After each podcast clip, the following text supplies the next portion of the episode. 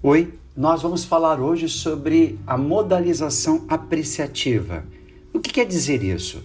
Na verdade, são classes gramaticais que atuam com uma determinada função, principalmente quando elas estão contextualizadas, ou seja, dentro de um texto.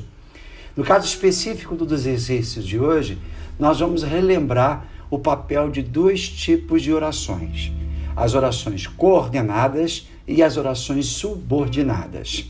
No primeiro momento, as orações coordenadas capturam o papel que uma oração acompanhada por uma conjunção exerce sobre uma outra, sendo que ambas são é, independentes. Nesse sentido, nós podemos ter orações coordenadas com a ideia de adição, daí o nome aditivas, com a ideia de adversativa, ou seja, alternância, com a ideia de perdão, alternância é alternativa. Adversativa, a ideia de negação ou contrariedade.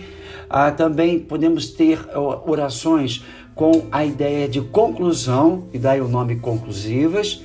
E também, por fim, as orações com a ideia de explicação, orações coordenadas explicativas. No outro âmbito, quando nós temos orações que dependem uma da outra para completar esse sentido, nós estaremos lidando com orações subordinadas. E aí nós temos três papéis interessantes a serem destacados. Quando nessa relação de dependência, uma oração explica um elemento presente na chamada oração principal.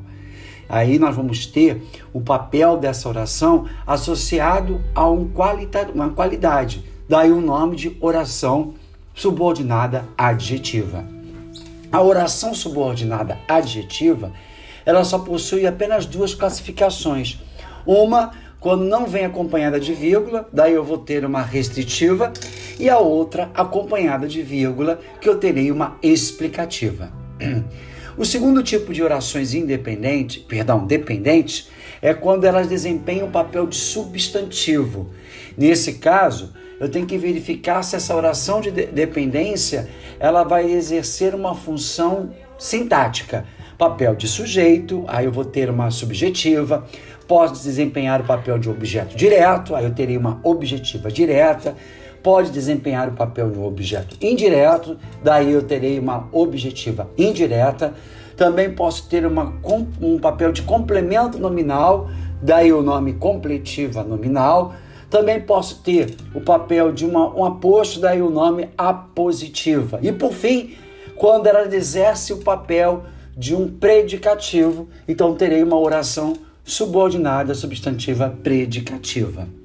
No outro âmbito dessa relação de orações com dependência, orações subordinadas, eu vou ter um, um leque bem maior, certo? Por quê? Porque vai estar é, baseado na circunstância que aquela oração subordinada pode proporcionar na oração principal. Então, posso ter basicamente de, de 8 a 10 tipos de orações, passando pelas causais, pelas consecutivas, pelas concessivas, pelas comparativas, certo? Posso também ter as finais, as proporcionais, posso ter também a ideia de, de tempo, certo? E também terei conjunções integrantes. Então, o exercício de hoje ele está capturando algo que nós já mencionamos durante todo esse primeiro momento, uma parte do primeiro, primeiro trimestre uma parte do segundo. Então, façam com atenção e até um próximo momento.